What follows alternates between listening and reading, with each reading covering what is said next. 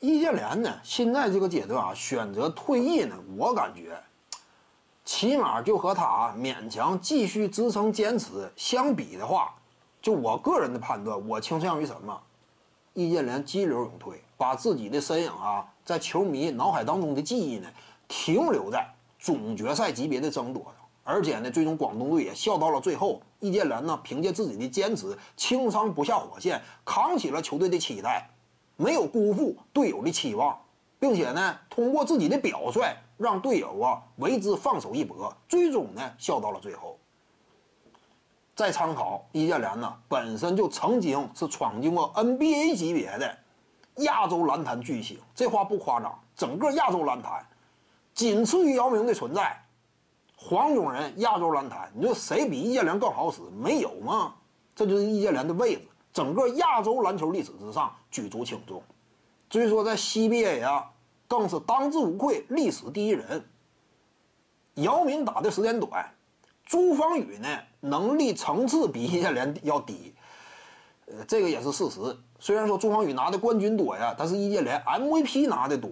冠军拿的少点但是整体展现出来的攻守两端的影响力级别呀，场上的真实价值，外援级别的这样一种层次，历史第一人当之无愧，这就是易建联嘛，非常伟大的一位球员。这么一位球员，那么他有没有必要遭遇了跟腱断裂级别的重伤？尤其考虑到目前的年纪，一旦复出，他多大岁数了？勉强再坚持那么一两年呢，何必呢？看没看到易建联呢？受伤之后啊。面容表情没有那么凝重，最后这个阶段呢，我能够以一个战士的身份倒在总决赛的舞台之上，怎么讲？至于一名拼搏的球员来说，至于一名啊以顽强作风著称的球员来说，最后这个句号画的我感觉非常完美，甚至包括易建联在内，他内心呢感觉这一幕啊，差不多是自己可以接受的一种褪去战袍的方式。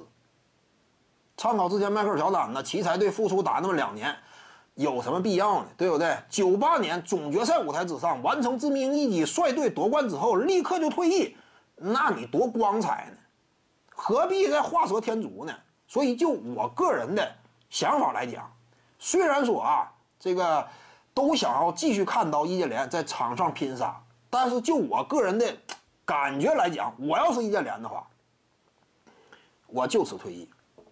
确实嘛，他已经荣誉等身了，在这片赛场没有太多的需要证明的东西了，何必再坚持呢？对不对？